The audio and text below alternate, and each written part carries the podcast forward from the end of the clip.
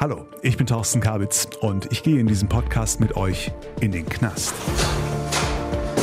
Knast Live. Leben und Arbeiten in der JVA Remscheid. Das ist wirklich ein sozialer Beruf und der besteht nicht aus Wegschließen. Ich habe die Erfahrung gemacht, dass Gefangene mit Frauen sogar besser zurechtkommen teilweise als mit männlichen Bediensteten, weil Frauen haben immer noch so ein gewisses Feingefühl, sage ich mal. Nachdem ich meine ersten Erfahrungen als arbeitender Inhaftierter gesammelt habe, will ich in dieser Folge mehr erfahren über die, die tagtäglich auf der anderen Seite der Zellentür für die JVA arbeiten. Immerhin rund 340 Menschen sind das in Lüttringhausen, Beamte und Bedienstete in der Verwaltung, im Sozialdienst, als Pädagogen, Psychologen, medizinische Fachangestellte und vor allem natürlich im AVD, steht für Allgemeiner Vollzugsdienst. Oder was dachtet ihr? Hm? Der Großteil des Tages für die Menschen im AVD besteht, so scheint es darin, Türen auf und zu zu machen, Gefangene ein, auf und umzuschließen, zur Arbeit, zum Duschen, zur Essensausgabe, zum Hofgang und nachher wieder Retour. Trotzdem Begriffe wie Schließer, Wärter oder Aufseher, nein, das hören Sie hier gar nicht gerne. Aber was macht dann bitte Spaß an diesem Job? Wie hart ist das, so eine Abteilung mit 20, 30 verurteilten Verbrechern jeden Tag im Griff zu halten? Wie viel davon nimmt man mit nach Hause und wie ist das als Frau in einem reinen Männerknast?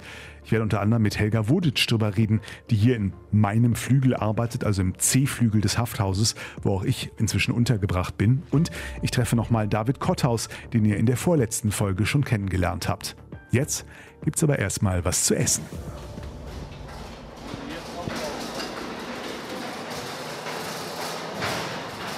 Draußen vor der Tür hört man immer mal wieder Gemurmel, immer mal wieder laufen Leute auf und ab, man hört Stimmen. War ganz witzig, gerade vor der Tür haben sich äh, zwei Typen unterhalten, klang so, als wären die irgendwie fürs Essen ausgeben zuständig und die haben irgendwie mitbekommen, dass ich hier kein normaler Knacki bin, sondern irgendwie besonderer Gast, machten sich dann so ein bisschen lustig drüber und sagten, ah, der kriegt nur eine Kinderportion. Ich bin gespannt, was ich bekomme. Mahlzeit. Hallo, Mahlzeit. Hallo. Salat? Gerne, ja. Super, danke. Mahlzeit. Mahlzeit. Nudeln mit grünem Pesto und ein Rohkostsalat mit Tomaten, Gurken, geriebenen Möhren, Paprika, Mais und Kidneybohnen. Nein, ich kann mich für meinen Geschmack bisher kulinarisch nicht beschweren, aber nun gut, mir fehlen ja auch noch die Vergleichsmöglichkeiten. Was ich vergleichen kann und was mir auffällt, jetzt zur Mittagszeit wird es doch deutlich lauter im Hafthaus. Grüppchenweise sind die anderen Inhaftierten, die arbeiten waren, wieder aus den Betrieben zurückgekommen, haben sich auf die Abteilungen verteilt und werden nacheinander wieder auf ihre Zellen eingeschlossen. Die andere Geräuschkulisse, die kommt von den Essenswagen, die aus der Küche auf die Abteilungen gebracht und über die Gänge gerollt werden. Einer nach dem nächsten fahren die sogenannten Essenträger an jeder Haftraumtür vorbei, immer natürlich unter Aufsicht und Begleitung der Bediensteten. Hallo, mein Name ist Helga Woditsch. Ich bin Justizvollzugsbeamtin seit 2009. Wir sind hier auf der Abteilung C2 im C-Flügel. Hier mache ich überwiegend meinen Abteilungsdienst. Wir sind hier für die Behandlung der Gefangenen zuständig, Behandlung, Betreuung und Versorgung der Gefangenen. Und überwiegend ist das so mein Aufgabenbereich hier.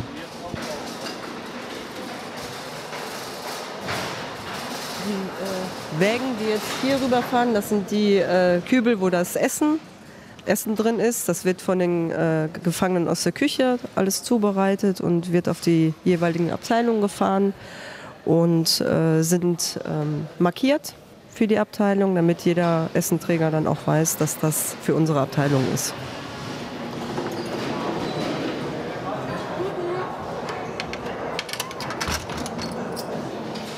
In der Regel machen wir die Kostausgabe alleine, also ein- Bediensteter nur.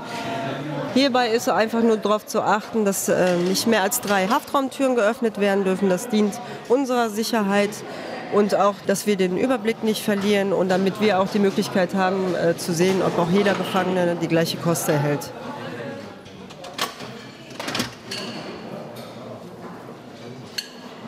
Wird denn aufgegessen? Gibt es viel Beschwerden? Oder? Beschwerden gibt es immer, manchmal schmeckt es mehr, manchmal schmeckt es weniger, aber das ist wie draußen auch. Ähm, die große Auswahl haben die hier natürlich nicht. Es wird jede Woche äh, wird der Küchenplan äh, festgehalten, wird auch bei uns ausgehangen, damit jeder Gefangene die Möglichkeit hat, jeden Tag drauf zu gucken, was gibt es heute. In der Regel, wir haben feste Zeiten, montags gibt es eigentlich immer Suppe, Freitags gibt es immer Fisch, das wissen die Gefangenen und da können sie sich eigentlich immer dran orientieren. Gerade fragte, glaube ich, ein Herr nach Dessert, ist heute aus leider, oder? Ähm, kommt noch. Nee, Dessert ist heute nicht. Äh, manchmal äh, bekommt man nachmittags auch noch einen Joghurt oder einen Pudding, aber das steht heute nicht auf dem Speiseplan.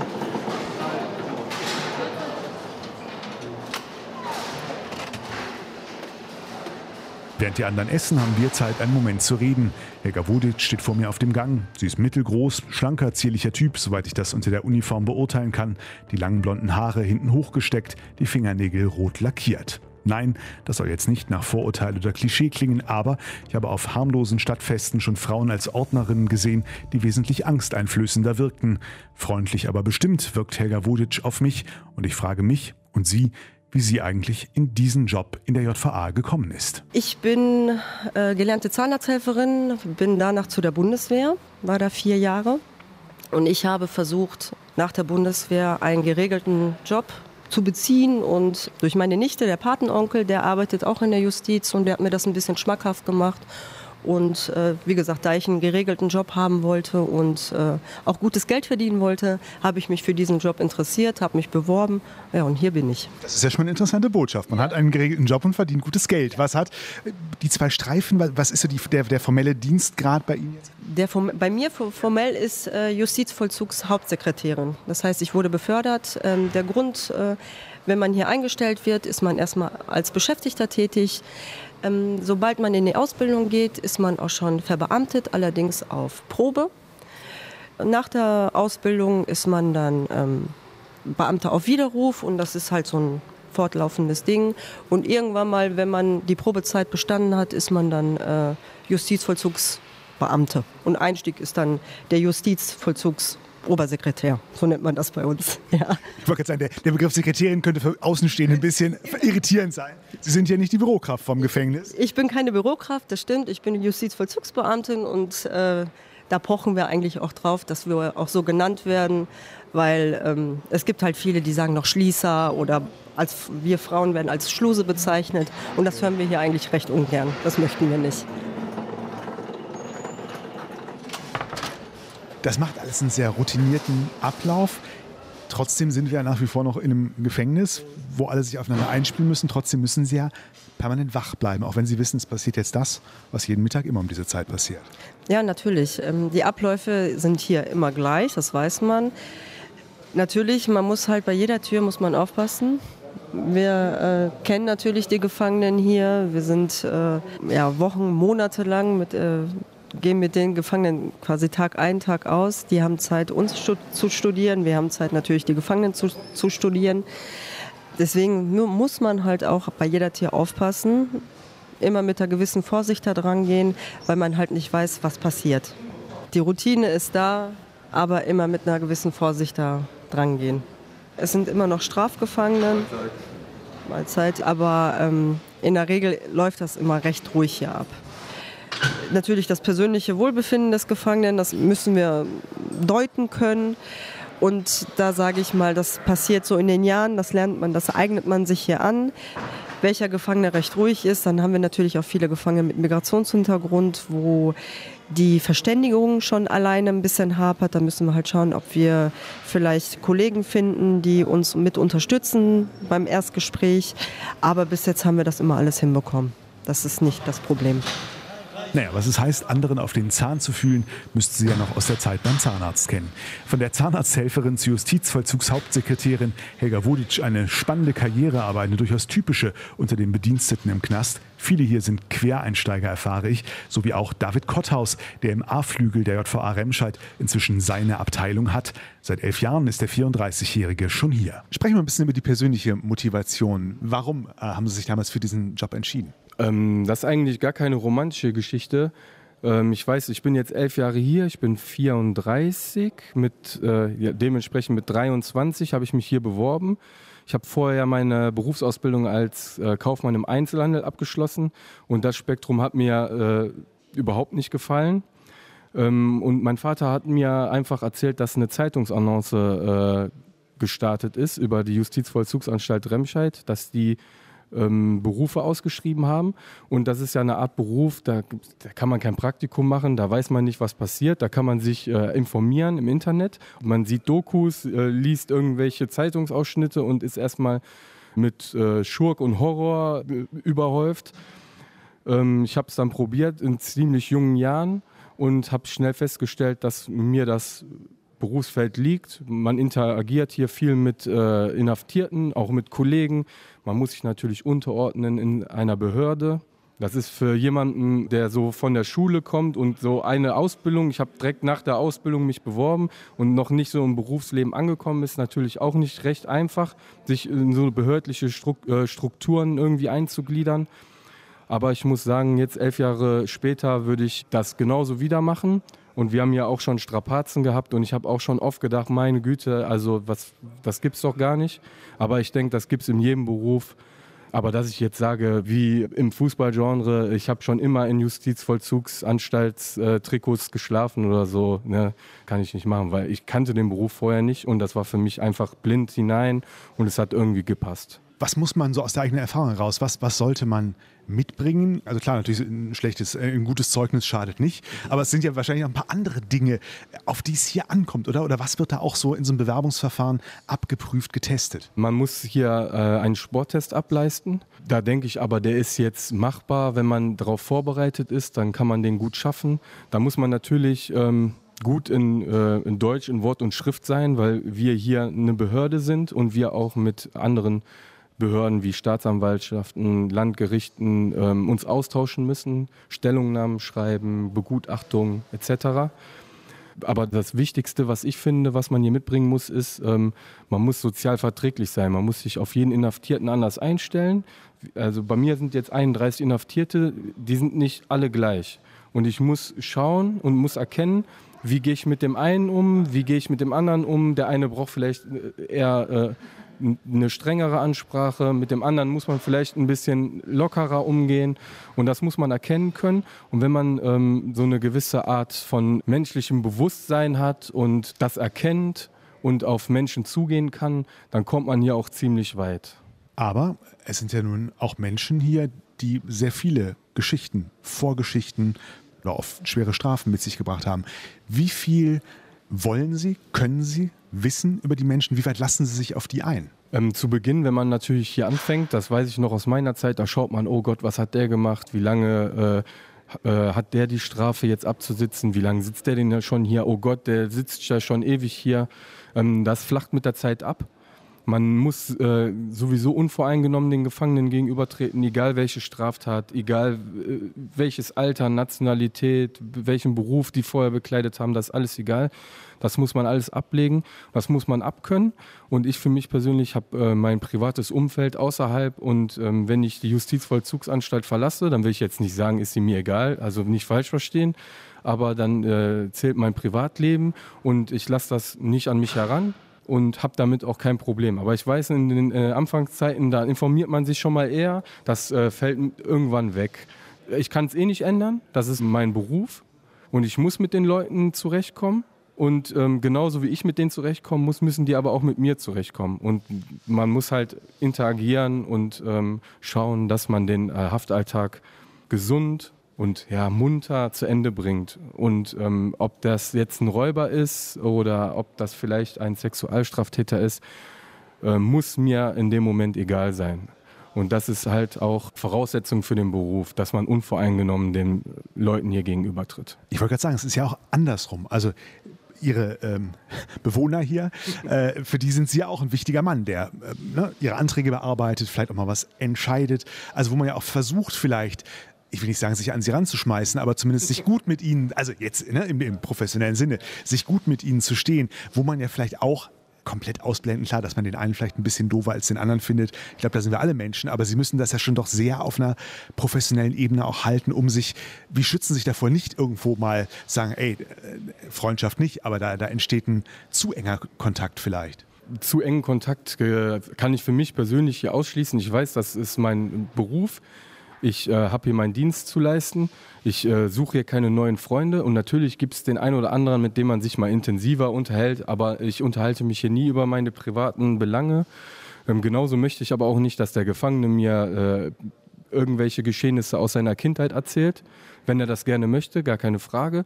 Aber ich bin Justizvollzugsbeamter und kein Psychologe etc. Also ich bin nicht vom Fachdienst. Ähm, aber das kann ich schon gut ausblenden. Und das ist halt auch in unserem Beruf Voraussetzung.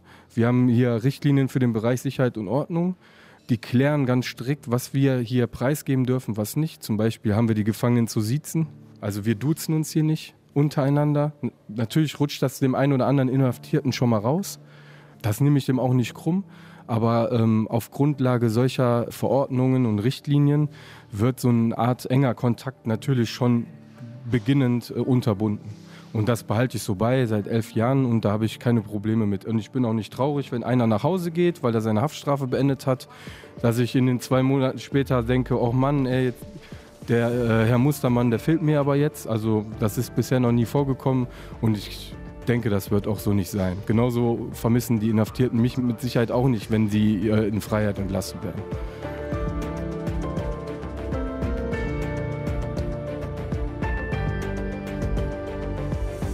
Wir wechseln zurück in den C-Flügel, denn von Helga Wuditsch will ich natürlich auch wissen, wie sie als weibliche Bedienstete die Situation in einem reinen Männergefängnis erlebt. Hat man es als Frau da nicht schwerer oder vielleicht manchmal sogar leichter? Gute Frage. Das ist ähm, in der Regel haben die Gefangenen immer noch mehr Respekt vor einer Frau als vor einem Mann.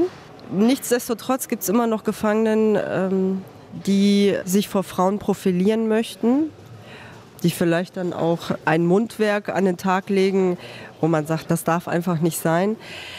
Da muss man als Frau harte Nerven, starke Nerven haben.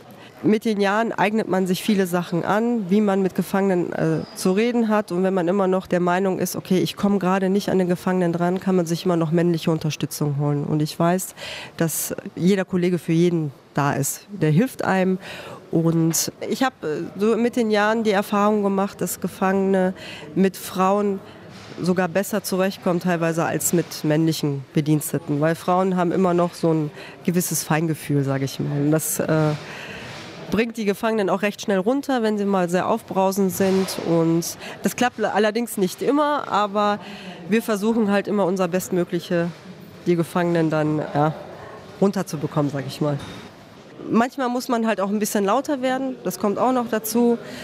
Man muss sich halt hier als Frau teilweise auch seinen Respekt verschaffen.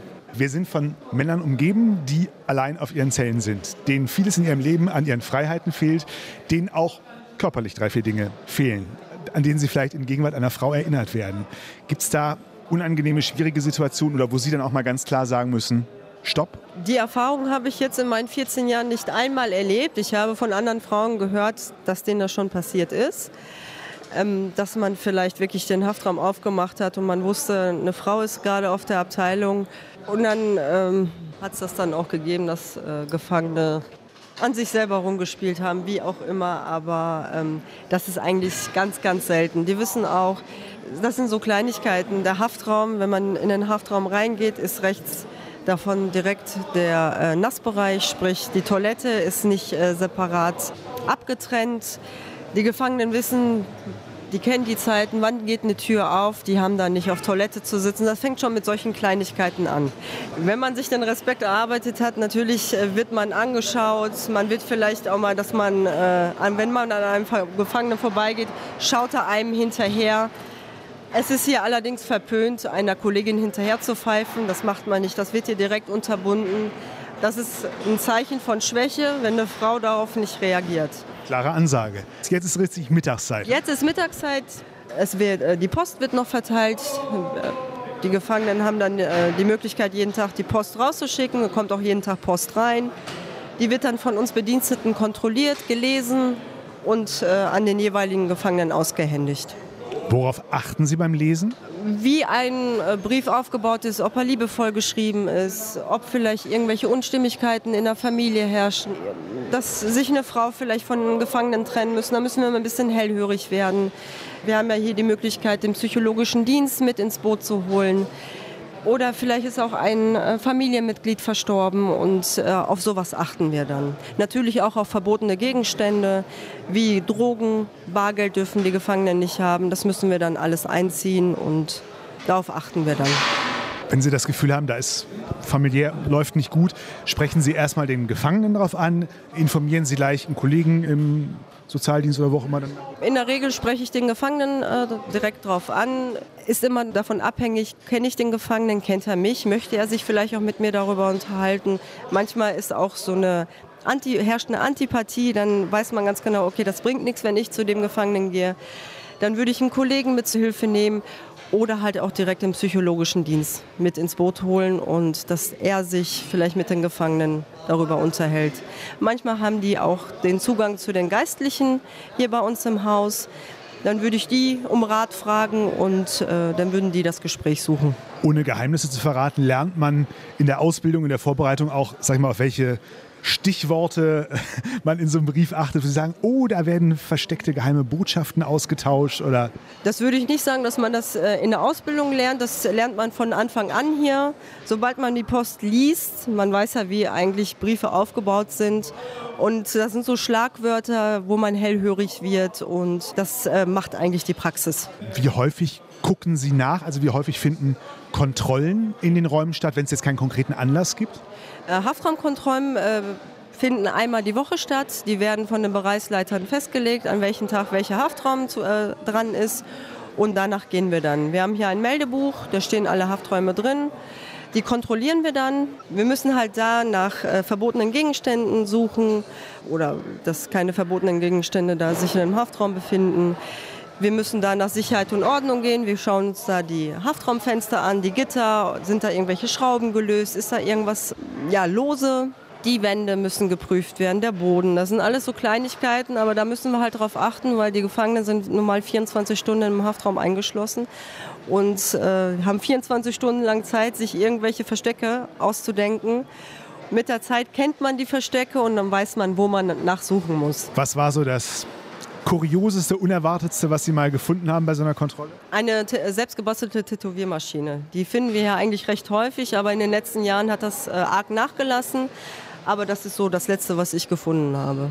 Und da frage- stelle ich mir halt selber immer die Frage, wie kann man sowas machen? Das, das passt bei mir einfach nicht so in dieses Menschenbild. Aber Aus was war sie denn gebastelt? Kugelschreiber ähm, aus, die Spitze weiß ich gar nicht, aus was das gebastelt worden ist, aber der, der hat dann so ein Akkugerät da dran gehabt. Also es sah ganz kurios aus. Am Anfang wusste ich auch gar nicht erst damit was anzufangen, bis mir dann ein Kollege gesagt hat, dass das halt eine Tätowiermaschine ist. Ja. Das heißt, wenn Sie sagen, bestimmte Dinge erlebe ich häufiger, denken Sie manchmal, Mensch, Jungs, ist mal was Neues einfallen? Oder Wir hoffen immer, dass sie sich nichts Neues einfallen lassen, aber davor sind wir halt auch nicht äh, geschützt.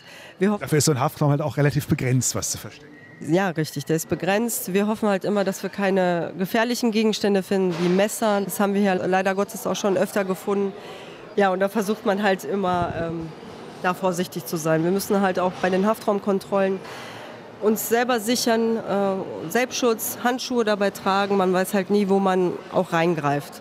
Manchmal sind hier Spritzen versteckt. Und wenn man da in so eine lose Spritze äh, fasst, ist das natürlich nie so angenehm. Ne?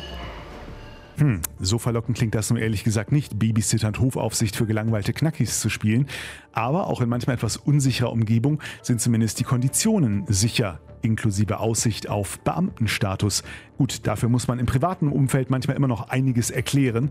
Gespräche, die auch David Kotthaus sehr gut kennt. Ja, also wenn ich äh, Zucken alle zurück, wenn sie sagen, ich arbeite in der JVA. Ja, das äh, äh, ist verschieden. Also ich kann jetzt zum Beispiel sagen, ich habe in meiner Familie jemanden, der sagt, das ist ja eine Frechheit, dass ich Geld fürs Schlüssel rumtragen annehme. ja, ähm, aber die Leute können hier natürlich nicht in unseren Beruf reinschnuppern. Die wissen nicht, was wir hier tagtäglich machen. Dann gibt es wiederum Leute, die sagen, oh Gott, wie schaffst du das, mit den Leuten zu arbeiten? Man kann den Leuten das eh nicht nahe bringen. Also man versucht das ein bisschen zu erklären. Ich darf eh keine Details sagen. Also äh, internas darf ich eh nicht preisgeben, aber ähm, ich versuche den Leuten das ein bisschen zu erklären, dass sie das verstehen. Aber um, wenn man das nicht selbst gesehen hat oder das ein paar Tage begleitet hat, das sehe ich bei den Dienstanfängern, wenn die hier anfangen zu arbeiten, die sagen, oh Gott, das habe ich mir ja komplett anders vorgestellt. Also das ist jetzt nicht so wie auf N24, wenn man in Amerika irgendwelche Jails sich anschaut. Wir laufen jetzt hier nicht bewaffnet rum. Genauso sind wir jetzt hier nicht irgendwie in ein Trakt, äh, der elektrisch die, die Türen öffnet, sondern wir reden wirklich mit den Menschen. Das ist wirklich ein sozialer Beruf und der besteht nicht aus Wegschließen. Und das äh, muss man versuchen, den Leuten zu erklären. Da gibt es natürlich immer mal wieder äh, Menschen, die verstehen das nicht. Aber ich kann jedem nur empfehlen, der vielleicht arbeitssuchend ist, selber mal zu schauen, ob man sich äh, bewirbt, wenn man denkt, ich möchte was Neues erleben und hier selber einmal reinzuschnuppern. Und dann kann man sich ganz gut ein Bild davon machen und sieht, dass das hier doch ein anspruchsvoller, abwechslungsreicher Beruf ist. Ähm, dann hat man hier im Kollegium wirklich einen sehr guten Draht zueinander. Wir sind mittlerweile ziemlich viele junge Leute, die alle gut miteinander vernetzt sind. Also langweilig wäre so das letzte äh, Adjektiv, was ich für den Beruf benutzen würde, um ehrlich zu sein. Trotz allem, was waren so die schwierigsten Momente oder Erfahrungen, die nicht so gut waren? Wo man vielleicht auch mal dann doch mal abends auch mal eine Stunde länger dran zu knabbern hat? Hier gibt es natürlich Inhaftierte, die haben besondere Situationen. Man hat auch mit Suiziden hier, ähm, was heißt zu kämpfen, aber äh, man erlebt auch mal hin und wieder einen. Da muss man sich auch bewusst sein, dass sowas mal vorkommen kann weil es hier auch wirklich ausweglose Situationen für Menschen gibt, die vielleicht draußen keinen Halt haben, eine lange Haftstrafe zu befürchten haben oder aufgrund ihrer Haftstrafe Scham fühlen etc. Da muss man auch hart gesotten sein. Man bekommt hier natürlich Hilfe, aber man muss vorbereitet sein, dass sowas immer passieren kann.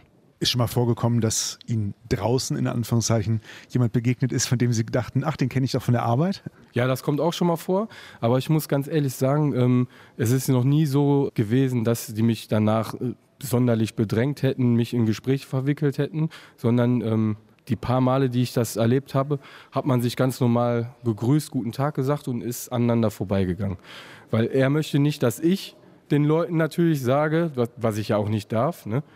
Ähm, dass es vielleicht auch mal äh, ein Inhaftierter war. Genauso ähm, ist er dann in dem Moment froh, wenn die Situation wahrscheinlich beendet ist. Aber sowas kommt vor, gerade wegen den sozialen Netzwerken zur heutigen Zeit kommt sowas mal vor, dass äh, man auch mal angeschrieben wird etc.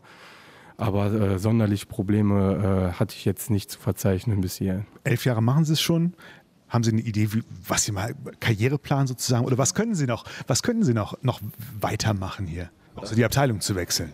Ich bin eigentlich recht zufrieden hier auf meiner Abteilung. Ich mache das gerne. Ich begleite die Inhaftierten hier. Ähm, schreibe Stellungnahmen für die ähm, Vollstreckungsbehörden. Also derzeit äh, habe ich jetzt keine besondere Karriereplanung.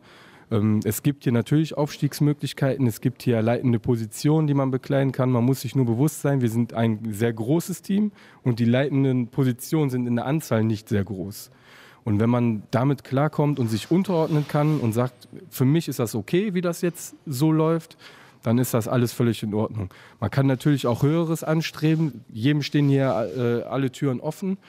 Ich würde sagen, ich bin jetzt nicht so in der Fraktion unterwegs. Ich bin damit zufrieden, was ich derzeit habe, weil ich weiß, was ich hier äh, tagtäglich tun muss. Ähm, das macht mir Spaß, das bereitet mir Freude, ähm, das ist anspruchsvoll und äh, darüber hinaus brauche ich jetzt nicht unbedingt weitere Herausforderungen derzeit. Wie das in den nächsten Jahren oder Monaten ist, kann ich nicht sagen. So, so, im Knast stehen ja alle Türen offen, zumindest als Vollzugsbeamter. Bin gespannt, wann das Justizministerium das in die nächste Broschüre druckt. Gesucht wird jedenfalls ständig, bestätigt Pressesprecher Oliver Oberbossel, der zugleich auch Ausbildungsleiter in der JVA ist. Wir sind hier wirklich so bunt gemischt. Wir haben hier den Handwerker, den Kaufmann, äh, wir haben selbst äh, Bankangestellte hier. Wir suchen einfach motivierte Menschen, die einfach Lust haben, mit Menschen zu arbeiten, die kommunikativ sind, die konfliktfähig sind, deeskalieren können. Die suchen wir. Und ja, wir suchen dauerhaft. Wir haben unbesetzte Stellen, wir haben im Krankenpflegebereich die examinierten Krankenpfleger und Krankenpflegerinnen. Im AVD testen wir regelmäßig. Zwischen 20 und 40 Jahre alt muss man sein, wenn man den Hauptschulabschluss hatte, bitte mit einer abgeschlossenen Berufsausbildung in Kombination Ansonsten nehmen wir gerne Fachoberschulreife und höher.